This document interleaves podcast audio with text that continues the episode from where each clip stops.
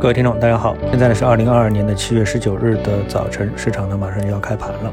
那我们今天呢想谈两个问题，第一个问题呢，我们来谈一下对市场的一个展望啊。第二个问题呢，我们想谈一下有一个国民旅游休闲发展纲要啊。那么就这个纲要呢，我们来展开一下对旅游行业的这样一个分析，当然结合啊我这两天的实际的旅游的感受啊。那么我们先来看一下。盘面啊，其实这个盘面呢，我觉得啊，整体上呢是呈现出一个短期啊，就是市场想有一个反弹啊，全球市场呢大家都想有一个反弹啊。那么 A 股市场呢，呃，它本身呢就不缺资金，也不缺向上的动力啊。短期内如果说银行和房地产的这个问题能够得到缓解的话，那么市场呢就会把利空放一放，重新呢把这个注意力集中到怎么样用资金去推动市场的这个层面上。所以呢，市场。那暂时走强，应该说是完全可以理解的啊。呃，那关于全球市场这一块呢，我们放在今天的中午啊，就在缠论的解盘节目当中呢，跟大家详细来一个解读啊。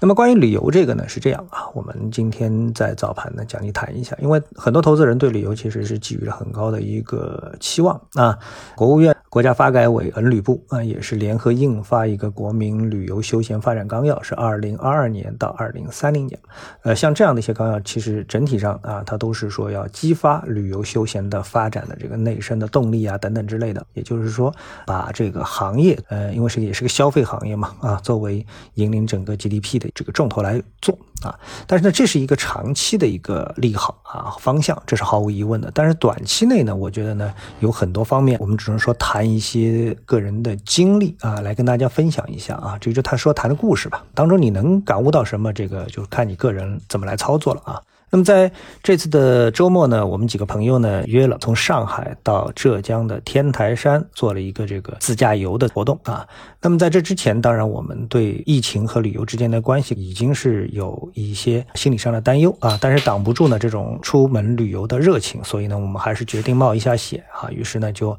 联系了宾馆，然后呢了解了一下这个入住的政策、防疫的政策、各种码的政策，那么发现基本上应该没什么问题。那于是。呢，就在周六的上午就出发了啊。好，那么这个时候呢，我们的自驾游队伍里面呢，我们说这个分两拨人，其中呢有一个人呢，他是要从北京。赶到天台山啊，这个时候呢，故事就发生了。那么这个时候呢，我们不仅要了解浙江跟上海的防疫政策，我们还得深刻的体悟啊，这个北京的防疫政策对我们旅游的一个影响。呃，可能很多人不知道啊，也就是说你要进入北京的话呢，北京会给你一个弹窗啊，那么没有弹窗，那么你就可以顺利的进出；有弹窗的话。啊，所谓这个弹窗呢，也就是一个通知啊，就告诉你你现在跟疫情之间是什么样的一个关系。所以我这个朋友呢，他要进入北京的时候呢，没有任何的通知，也就他顺利的带着绿码进入了北京。然后呢，他在周六的早晨啊，准备离开北京的时候呢，他拿到了一个弹窗，也就是说这时候呢，他离不开北京了。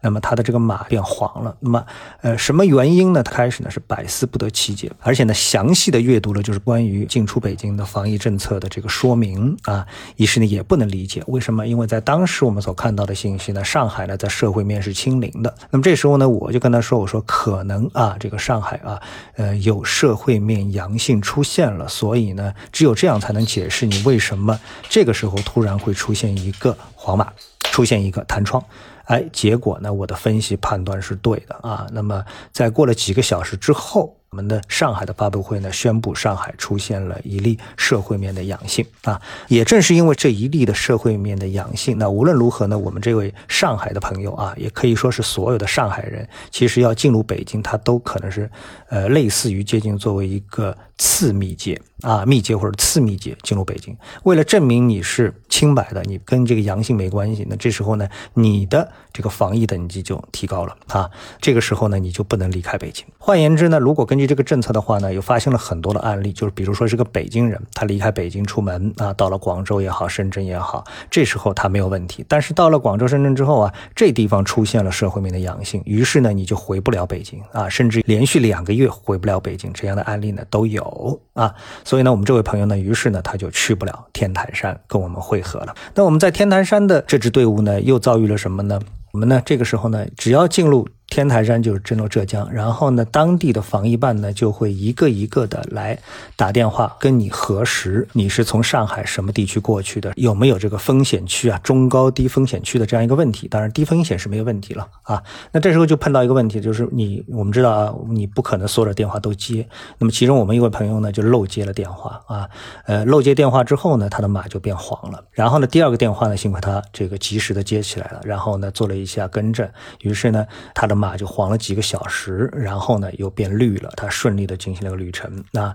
另外一位朋友呢，他呢这个没有一个电话没有漏接过，但是呢他的马就黄了，在刚验过之后没多少时间，这个十几分钟就绿了。然后呢他必须得打电话到当地的防疫办去联系，要把马从黄变成绿。那么他带着万分焦急的心情啊，这个跟防疫办进行沟通。那防疫办呢有可能电话能接到，因为你反过来打打电话，他也可能接得到接不到啊，因为他留的是。手机号码，他还不是留的固定电话啊。于是呢，这些种种的情况都发生在这个过程当中。好在呢，他最后呢也是成功的把自己的码从黄码变成了绿码。那如果说没有变过来，可能不可能，也有可能啊。比如说我一个朋友，他在过去出差的时候，就在过去一两个月的时间当中嘛，他去过一次武汉，因为是当天来回，所以到了武汉之后呢，这事儿办好之后啊，马上就离开了。等他离开之后呢，哎，这个时候呢，防疫办的黄码跟上了。那么如果说这个时候他就像北京的朋友一样，他。还没有及时离开北京的话，那没有及时离开武汉的话呢，那可能在武汉呢就得待一段时间来证明自己